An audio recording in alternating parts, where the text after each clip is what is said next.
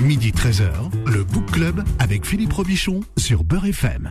Le Book Club de Beurre FM, l'émission qui parle des livres avec ceux qui les écrivent, à ceux qui les lisent. Bonjour, bon dimanche à tous et désolé pour le retard, mais ce sont les aléas du direct. Et oui, c'est vrai, en début de saison, tout le monde arrive à l'heure et en milieu de saison, ça devient plus compliqué. Mon invité s'appelle Zadig Amroun. Bonjour et bienvenue. Bonjour. Vous étiez perdu dans les méandres de la SNCF. Oui, je n'ai plus de, les habitudes parisiennes, j'ai perdu mes réflexes. Non, c'est surtout euh, faire trop confiance à tous les outils connectés qui nous euh, qui nous aident aujourd'hui. Je n'ai pas un sens de l'orientation infaillible. Mais c'est compliqué d'arriver jusqu'à nous. Vous êtes écrivain itinérant, professeur de langue et vous publiez La Nuit barbare aux éditions Emmanuel Collat. C'est un roman écrit à la première personne du singulier dans lequel vous poursuivez votre voyage à l'intérieur de votre histoire familiale, de votre adolescence et de votre enfance. Vous n'en avez pas encore terminé avec votre enfance? Non, je pense qu'on n'en a jamais terminé. À chaque fois, je porte un regard euh, différent et euh, des souvenirs euh, parfois totalement enfouis ressurgissent euh, inopinément et je, eh bien, à la lumière de nouveaux souvenirs, je, je révise euh, continuellement mon enfance. Vous dites que l'enfance ne ment pas. Ce qui ne peut se dire s'écrit.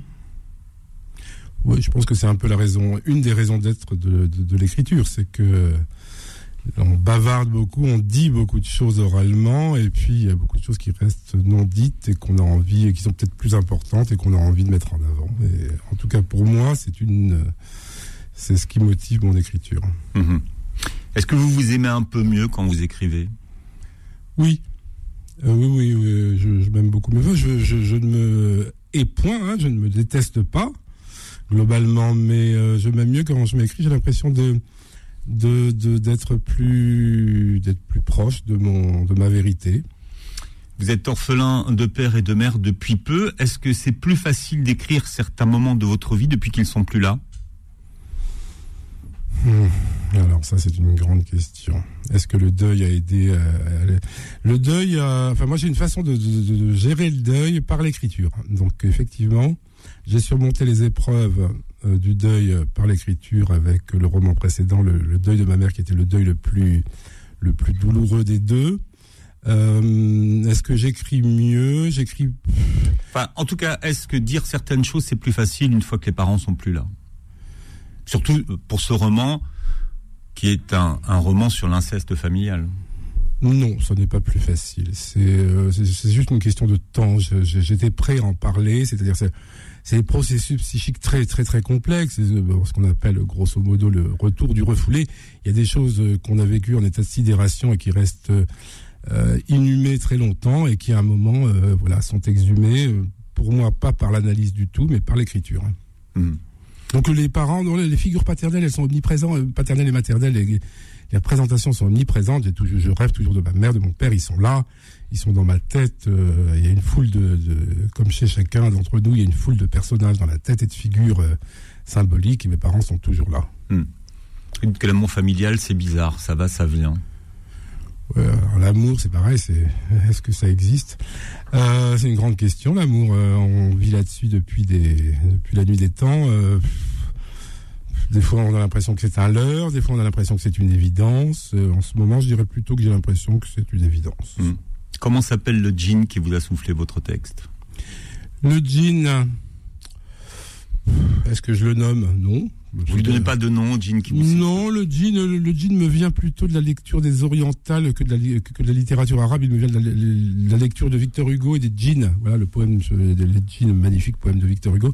C'est ce sort de djinn poétique euh, qu'on peut appeler inspiration. Disons, bah, appelons-le inspiration. Le héros de votre euh, livre s'appelle Liazid. à quelque chose près, c'est le nanagramme de Zadig. Liazid est mon prénom de l'état civil, c'est-à-dire c'est mon prénom réel. Euh, Zadig est mon prénom euh, de plume. Hmm. Mais c'est vrai que les, les, Pas très loin. Les, oui, oui, c'est deux À quelques lettres près, on avait. Les syllabes sont les mêmes, et puis surtout, les, Oui, il y a le A et le I qui alternent de la même façon, donc on, est assez proches, oui. Ouais. Enfant, vous n'aimiez pas qu'on écorche votre prénom? Parce qu'il était écorché. Euh, j'appréhendais un peu la rentrée des classes parce qu'à chaque fois les maîtresses, j'ai que des maîtresses. Hein. Euh, écorcher mon nom, et alors que ça se prononce exactement comme ça s'écrit. Donc il y a une espèce de, de- de réticence à prononcer des noms à consonance étrangère, euh, euh, alors qu'on est en face de gens qui savent lire, puisqu'ils sont enseignants. C'est ce que j'ai fait remarquer à plusieurs reprises à mes maîtresses, que ça se prononce exactement comme ça s'écrit. Il il y a Zid. Oui. Comme vous, votre héros a un diastène. Un diastène, c'est ce qu'on appelle les dents du bonheur. oui. Hein, on le surnomme Pépin la bulle ou Pépito à cause de ses oreilles décollées, de son cheveu sur la langue et de ses dents du bonheur. Qu'est-ce que vous avez fait de, de votre cheveu sur la langue cheveu- Vous êtes allé chez, vous êtes allé chez l'orthophoniste Oh là là, non, non, déjà, on allait à peine chez le médecin, chez le dentiste. Alors, l'orthophoniste, on n'y pense même pas. Non, je ne suis jamais allé. J'ai fait des exercices. alors, de temps en temps, quand je suis fatigué, je chante un peu, toujours parce que je suis légèrement prognate. Euh, je l'ai soigné tout seul. euh, je me suis rééduqué en lisant euh, à haute voix des textes classiques et j'ai eu raison du cheveu sur la langue. Votre roman est une photographie retouchée des années 70. Ce sont des années, dites-vous, qui furent pour vous un moment de, de grâce. On a tous une, une décennie qu'on préfère dans la vie, vous croyez? Sans doute. En tout cas, pour moi, les années 70, ça représentait une espèce de, de, de jubilation, de liesse familiale avant, avant, avant que la famille soit plombée par des événements euh, traumatisants. Euh, puis c'était surtout ces moments avec mes sœurs, j'ai six sœurs, enfin j'avais six sœurs et, une mère, euh, où on se réunissait tous et on dansait. Euh, les moments de fête, voilà, les moments de fête familiales qui sont interrompus après dans les années 80. Mais bon, ça avec l'adolescence, l'enfance, euh, en tout cas dans ces milieux issus de l'immigration modeste, euh, l'enfant est roi, l'enfant a tous les droits, euh, et puis surtout l'enfant euh, masculin, de sexe masculin, euh, approche les femmes. Après, il y a eu quand même une séparation des, il y a une rupture, il y a une séparation des, des, des sexes. Vous dites que dans votre enfance, vous vous étiez inventé une vie. hein, vous, avez, vous étiez fils d'une mère cantatrice et d'un père diplomate. Et Oui, la- parce que j'étais lyricomane depuis tout petit et j'adorais l'opéra, donc je rêvais d'avoir une mère chanteuse d'opéra. La mienne avait une très belle voix d'ailleurs, elle chantait très bien, mais elle me chantait des chansons du répertoire euh, berbère, euh, Vainouva, etc. euh. Euh, C'était plutôt, j'avais envie d'être un transfuge de classe. Je crois que c'est le, fameux terme, la fameuse expression d'Annie Ernaux. J'avais envie de changer de classe sociale. Je savais pas très bien que- quelle était ma classe sociale parce que j'avais vaguement le sentiment que mes parents avaient été déclassés, ce qui est le cas hein, du fait de l'exil. Ils ont été complètement dé- dé- déclassés. Euh, et donc c'était une, forme de reconquête d'un paradis perdu et puis d'un statut euh, social euh, qui ne coïncidait pas initialement avec ce qu'il était devenu après le départ de mes parents d'Algérie. Votre père était ce qu'on appelait à l'époque, alors l'expression a, a disparu, hein, OS. Oui, ouvrier spécialisé, oui. hein, il travaillait OS chez... 2, Alors, c'est-à-dire une promotion par rapport à l'OS. À l'OS 1, oui. Ouais.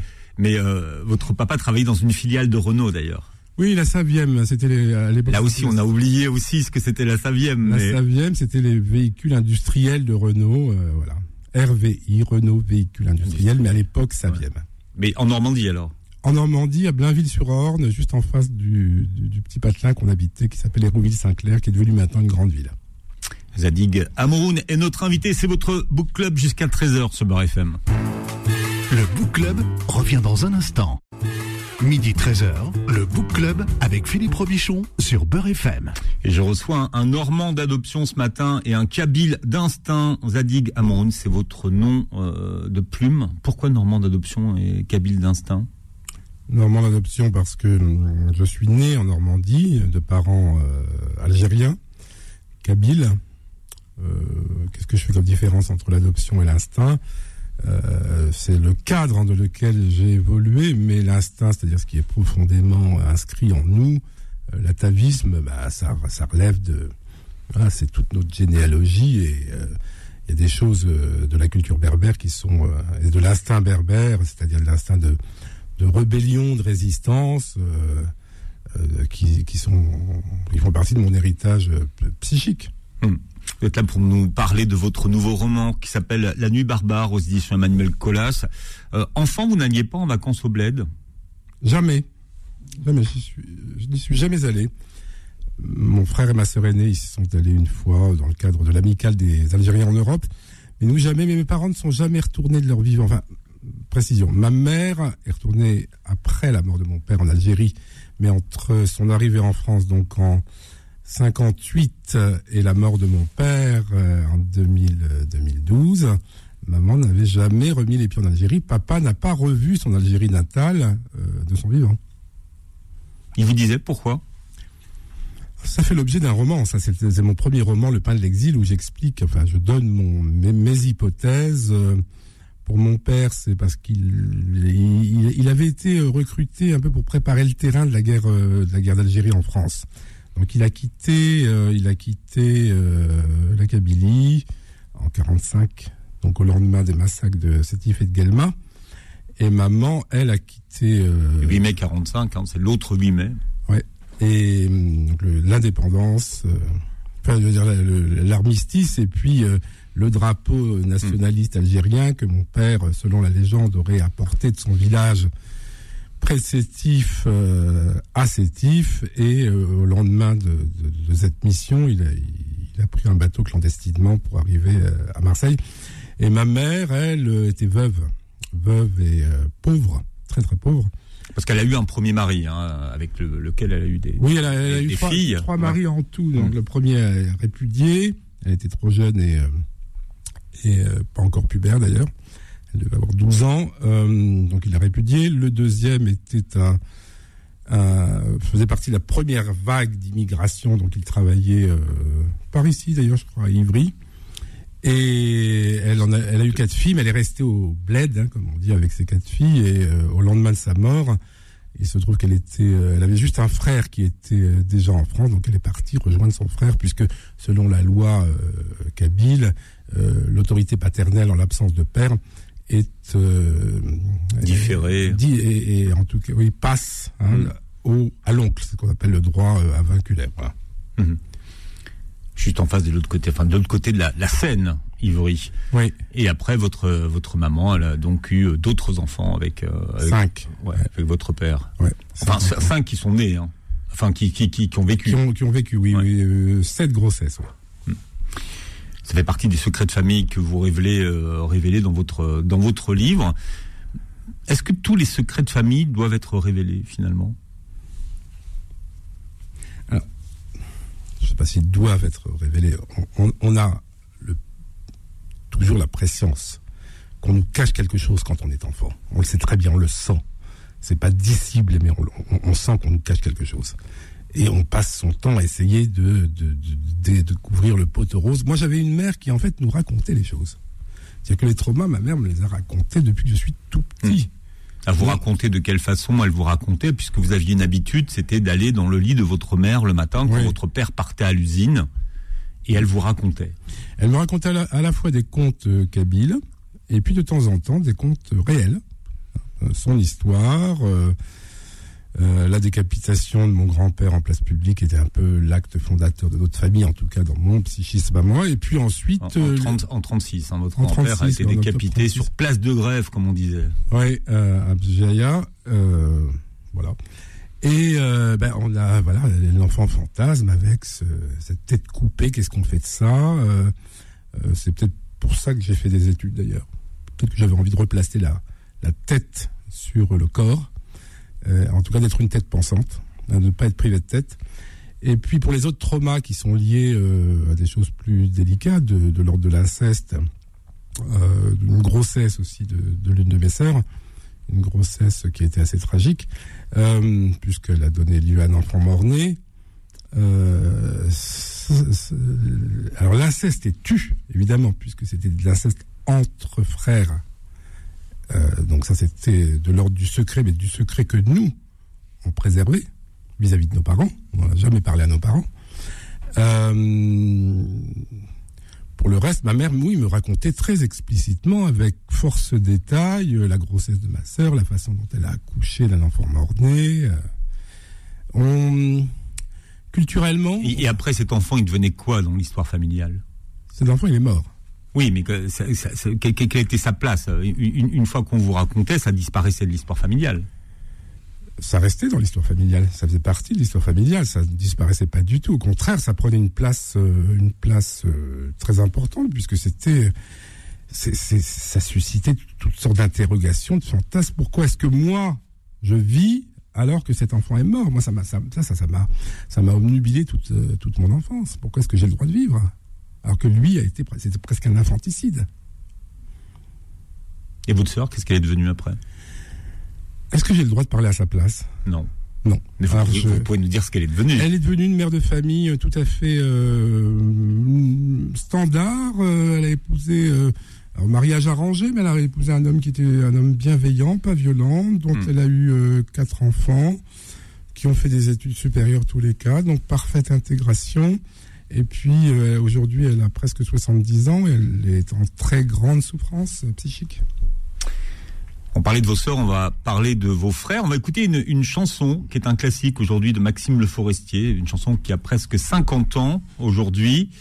Euh, c'est un monument hein, de la chanson euh, française sur un album qui compte énormément de, classiques, hein, l'éducation sentimentale, San Francisco, parachutiste comme un comme un arbre. Vous avez vu, vous avez eu, écrivez-vous, avez-vous, euh, je vais arriver à le dire, vous avez eu, écrivez-vous, trois frères de sang, deux ont survécu et vous dites que nous sommes les trois princes sérendipes. Mhm. Trois princes de sérendipes, c'est donc c'est trois princes de la tradition perse, du conte perse qui euh, qui prennent chacun. Euh, enfin, le, roi leur dit voilà, il va falloir que vous vous initiez un peu. On va voir ce que vous valez. Donc vous allez prendre le même chemin, puis à un moment vous allez bifurquer. Et finalement, ils se retrouvent. Voilà. Et la chanson n'a pas vieilli.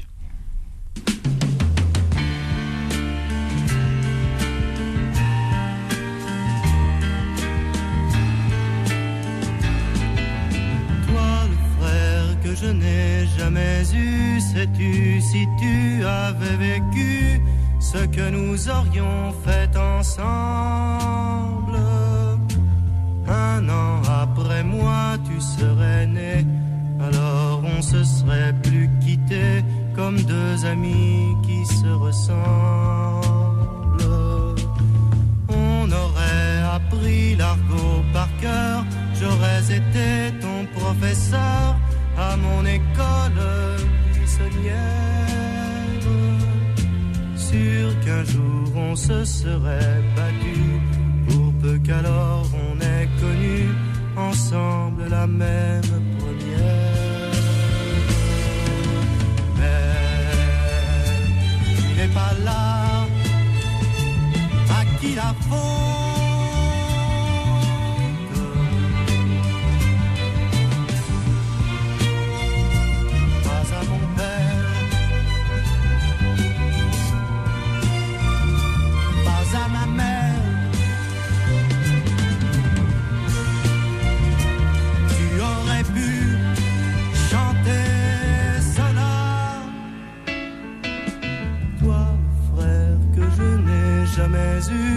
si tu savais ce que j'ai bu de mes chagrins en solitaire. Si tu ne m'avais pas fait faux bon, tu aurais fini mes chansons, je t'aurais appris à en faire. Si la vie s'était comportée mieux, elle aurait divisé en deux les paires de gants, les paires de claques. Elle aurait sûrement partagé les mots d'amour et les pavés, les filles et les coups de la. Mais tu n'es pas là, à qui la faute?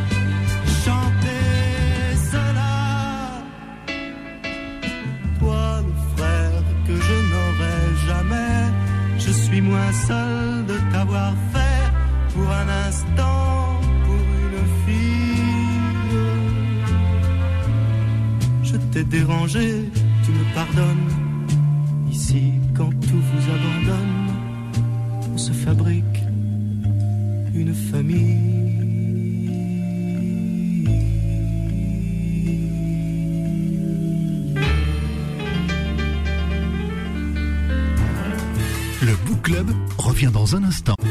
Midi 13h, le Book Club avec Philippe Robichon sur Beurre FM. Voilà, c'est le book club de Zadik Amoun à euh, l'occasion de la sortie de son roman La Nuit barbare, votre édition Emmanuel Collas. On a écouté Maxime Le Forestier un petit peu avant la page de publicité.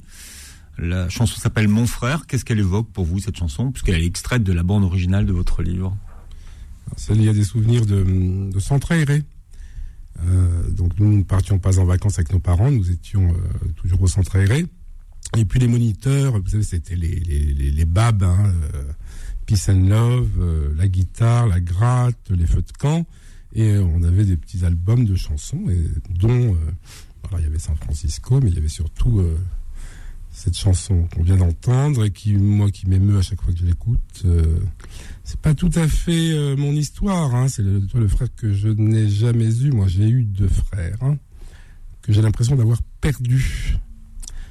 Euh, je m'en suis éloigné. Euh, j'ai une histoire très très très fusionnelle avec un frère aîné euh, qui est un peu mon double, mon négatif aussi, et euh, auquel euh, je n'ai pas adressé la parole depuis plus de 20 ans maintenant.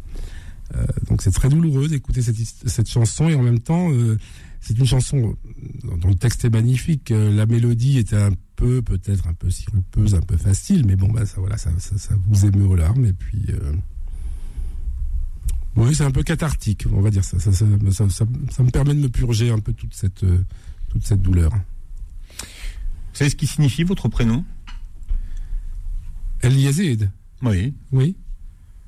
En arabe, parce que c'est alors le problème c'est que est-ce qu'on parle du prénom arabe ou du prénom berbère? En arabe, ça veut dire celui qui ajoute. C'est l'algèbre, c'est voilà, c'est celui qui ajoute. En kabyle, ça viendrait plutôt de l'animal solaire qui est le, le coq, hein, Ayazet. Euh, donc c'est l'animal solaire, celui qui euh, chante le lever du jour. Euh, et mon père me surnommait Ayazet. Et moi, ça me vexait parce que voilà, j'ai l'impression d'être un poulet parce que je savais pas que c'était aussi le coq à l'époque. Je pensais que c'était un poulet. Donc, comme je savais très bien que euh, ma mère me répétait toi, tu, tu seras jamais un homme, etc. Donc, j'avais l'impression d'être un chapon, d'être castré quand on m'appelait Ayazet. Et après, j'ai découvert que ça voulait dire, au contraire, c'était très très très viril le coq. Quand est-ce que vous avez appris le kabyle? Je n'ai jamais appris le kabyle. J'ai été euh, imprégné de kabyle dans toute mon enfance. Je ne l'ai jamais appris, je ne l'ai jamais parlé quand j'étais petit. Et puis, euh, quand je suis parti de chez mes parents, donc j'avais 15 ans, j'étais à Paris avant d'être à Londres, euh, j'entendais parler kabyle dans le métro et à chaque fois j'avais les larmes aux yeux. Euh, et puis un jour, je me suis dit, bah, il va falloir que j'essaye de parler. Et puis j'ai essayé de parler, je me suis rendu compte que je savais parler mal, maladroitement, mais je comprenais 99% et j'étais capable de faire des phrases. Donc je m'exerçais tout seul. Et puis un jour, j'ai pas, je suis rentré chez mes parents, puis j'ai parlé à ma mère. Elle me dit mais euh, tu sais parler kabyle, toi C'est nouveau parce que c'était leur langue. C'est la langue dans, les, dans, laquelle ils se, ils se parlaient tous les deux? Ils parlaient tous les deux. Alors c'était soit leur confidence, l'intimité, leur passé, des choses qu'ils voulaient que les enfants n'entendent pas a priori, mais enfin on entendait et on comprenait à leur insu ou la langue réservée à leurs disputes, aux insultes, etc. Euh, parce qu'ils se disputaient beaucoup au petit matin, mes parents. Et euh, parce que mon, père buvait, donc ma mère lui reprochait d'être un ivrogne. Euh, mon père reprochait à ma mère d'être une princesse. Enfin c'est le conflit. Mon père est issu d'une lignée de, forgerons, mais plutôt des, terriens, des paysans. Et ma mère était cette espèce de princesse, de grande dame, de chef de, de, de, fille de chef de, de clan et euh, euh, elle avait une, espèce de mépris à l'égard de, de mon père, mais des, de mépris, euh, on va dire théâtral, quoi. C'est, adorait, que, que votre mère était une actrice, en fait. Ah, ma mère est une grande actrice. Elle s'est jamais produite sur scène, mais je pense que ça aurait fait une, une diva, oui. On a beaucoup de mères qui sont des actrices. Ouais. La comédia dell'arte à la maison. Ah, c'est un rôle, hein, le rôle de mère déjà. C'est un, un rôle en soi. Hein. Votre roman démarre à la veille de l'exécution d'Amida Djandoubi. Euh, c'est quelque chose dont vous vous souvenez ou vous l'avez mis dans le livre parce que ça faisait référence à votre histoire euh, familiale? Les deux. Je me souviens de cet euh, épisode parce qu'on en parlait à la maison, que ça a été, euh, euh, c'était un événement pour nous, un événement familial. Mais euh, et puis on, on- on commençait beaucoup à parler de grâce présidentielle. C'était des choses que je connaissais pas. Moi, j'étais tout petit. Enfin, j'avais 9-10 ans. Donc je ne sais pas très bien ce que ça voulait dire la grâce présidentielle. Donc je me suis renseigné là-dessus. Et puis évidemment, ça faisait écho euh, à l'exécution de mon grand-père. Donc on en parlait euh, d'autant plus. Hamida Djendoubi, c'est le dernier qui en Europe a été exécuté au moyen d'une guillotine Oui. En 1977. Euh, vous vous souvenez de l'incipit de votre livre? De celui-ci? Ouais. Vous dites les incipits de romans sur ma première cigarette, ma première gorgée de bière. Ah, les incipits de romans que je lisais, oui. Oui, mais c'est pour ça que je vous dis, vous pour vous c'était très important. Les incipits c'est le début d'un livre. Oui, hein. Mais est-ce que vous vous souvenez de l'incipit de votre livre à vous? Non. Non. De celui-ci, Ouais. précisément, non. Je me, suis, je me souviens de, de plein d'incipits, mais pas de celui-ci. C'était Cat ou Marie-Madeleine en fond de robe synthétique, couleur chair. Ah oui, alors ça me revient maintenant. Oui, oui, c'est la scène où je suis, je suis avec ma mère au petit déjeuner. Elle porte cette combinaison couleur chair qu'on a achetée par correspondance euh, à la Redoute aux Trois Suisses. Ekat ou Marie-Madeleine, alors ça c'est vraiment reconstruit. Parce que Ekat, c'était euh, la sorcière par excellence. Et ça, c'est ma lecture de Macbeth, où je voyais Lady Macbeth comme ma mère, très violente, très ambitieuse. Et euh, c'était la sorcière euh, des sorcières, la sorcière superlative Ekat. Et puis Marie-Madeleine aussi, parce que je pensais déjà au Caravage, et au, cette espèce de Marie-Madeleine repentie, cette jeune fille agenouillée au sol avec ses bijoux, ses onglants. Donc on sait à ses attributs que c'est Marie-Madeleine et qu'elle est dans le repentir. Euh, vous allez dire, c'est toujours la maman et la putain. hein, euh, voilà, c'est Eustache. Des souvenirs de Jean. Eustache, vous vous rendez compte quel film Ouais, mais pour moi, c'était pas la maman ou la putain. J'ai jamais j'ai jamais, jamais, jamais, j'aurais osé considérer maman comme une putain. Euh, c'était plutôt euh, à la fois euh, la sorcière et puis cette cette cette fille démunie, repentie. Vous étiez l'in- l'intello de, de la famille. Vous, dites qu'un télo, c'était une, une race à part. Vous avez commencé par lire euh, Huysman à 12 ans. Euh, c'est pas quand même une, les- enfin, c'est pas de la lecture d'enfant. Mais j'étais pas vraiment un enfant comme les autres. Hein. J'étais un enfant. euh, aujourd'hui, avec les nomenclatures d'aujourd'hui, on dirait que j'étais sans doute un enfant un peu précoce. Un HP on dirait HPI aujourd'hui. HPI. Ah oui. Bah, vous êtes plus savant que moi. Non, il y, a une- il y a une série pour vous dire sur Ouais. TF1. Sinon, on dirait un, on dirait un zèbre. Moi, j'étais un hyper verbal. Alors, je, je, je lisais beaucoup et je me réfugiais beaucoup dans la lecture. Dès qu'il y avait un conflit familial, euh, ça me faisait violence et donc je, m'enfermais pour lire. Et puis, euh, Huissement, c'est simplement parce que j'avais des voisins dans un quartier qui était un quartier ouvrier, hein, aux immeubles où étaient logés les, les ouvriers de la Savième pour la plupart. Mais juste à côté, le quartier s'est développé parce qu'il est euh, en périphérie de Caen, dans un endroit assez agréable, assez bucolique. Et donc sont installés des gens de la classe moyenne, cultivés, profs, conservateurs de musées, médecins, etc. Donc les gamins avec lesquels j'étais à l'école, c'était plutôt ceux-là. Et euh, ils avaient une bibliothèque chez eux, mes voisins. Et dès qu'ils ont décelé chez moi ce goût, parce qu'on allait tous les uns chez les autres, c'était vraiment le, le vivre ensemble quand on était petit. Euh, tout- toutes les maisons étaient ouvertes. euh, et quand j'allais chez ces voisins qui étaient vraiment mes voisins préférés, euh, j'étais complètement fasciné. Chez moi, il n'y avait pas de livre, donc là, j'étais fasciné par la bibliothèque. Et puis, je choisissais un peu au hasard. Puis un jour, j'ai choisi Huysmans parce que le nom me plaisait. Puis j'ai lu ça à rebours. Et puis, alors, je me suis aussi prêt. Je, me- je me suis. j'ai pas acheté, mais j'ai dû emprunter le dictionnaire des mots rares parce que je comprenais pas tout. Et donc, ça a un peu forgé mon goût pour, euh, pour l'écriture un peu ornée, baroque. euh. Et vous, vous lisiez tout. hein. Et vous avez eu même un, mentor en, en- en écriture. C'est grâce d'ailleurs à, à ces voisins-là que vous êtes peut-être devenu écrivain, d'ailleurs, puisqu'il vous avait dit qu'un jour, il faudra que tu écrives l'histoire de ta C'est famille. ce que me disait ma, ma voisine qui était professeure de lettres. Je pense qu'il y a plusieurs facteurs. Il y a d'abord, je pense que nos parents avaient énormément d'ambition pour nous, étant eux-mêmes analphabètes. Euh, il rêvait d'écrire en fait. Mon père rêvait d'écrire. Il savait un peu écrire. Il s'était familiarisé avec l'écriture euh, en autodidacte. Euh, maman avait une espèce de rejet de l'écriture. Elle était capable de déchirer nos copies, nos livres, parce que on lui échappait. Et comme moi j'étais toujours fourré chez mes voisins, maman hurlait, venait me chercher chez les voisines en me disant rentre à la maison, c'est pas ta mère, c'est moi ta mère. Il cette jalousie. Euh, donc j'essayais de partager mon temps entre les deux. Euh, quelle était votre question? Tu vous disais que finalement c'est grâce à vos voisins que vous aviez peut-être. C'est notamment grâce à eux. Je dois beaucoup à mes parents. Que vous étiez devenu écrivain parce qu'ils voulaient que vous écriviez l'histoire de votre de votre famille. Oui, ça a été ça a été un, un déclic, mais euh, je, je dois tout le hmm. le fait d'être écrivain à moi-même à mes parents. Mais après, vous avez eu un, mentor en écriture. Mais oui, ça c'est pour la technique. Oui, mais vous étiez jeune. Enfin, je veux dire, c'est un mentor en écriture. Tout le monde n'a pas un mentor. Non, non, j'ai eu, voilà, j'ai rencontré ce, ce, professeur agrégé de lettres classiques euh, qui m'a initié à la littérature et qui m'a fait faire pratiquement quotidiennement des exercices de la vieille école avec des vieux manuels où on écrivait à la manière d'eux. Hmm. Donc à 10 ans, euh, voilà, écrire à la manière de Montesquieu, de Balzac, de Proust. Hmm. J'ai fait des exercices comme ça techniques. Mais comme j'aurais fait du piano si j'avais été au conservatoire.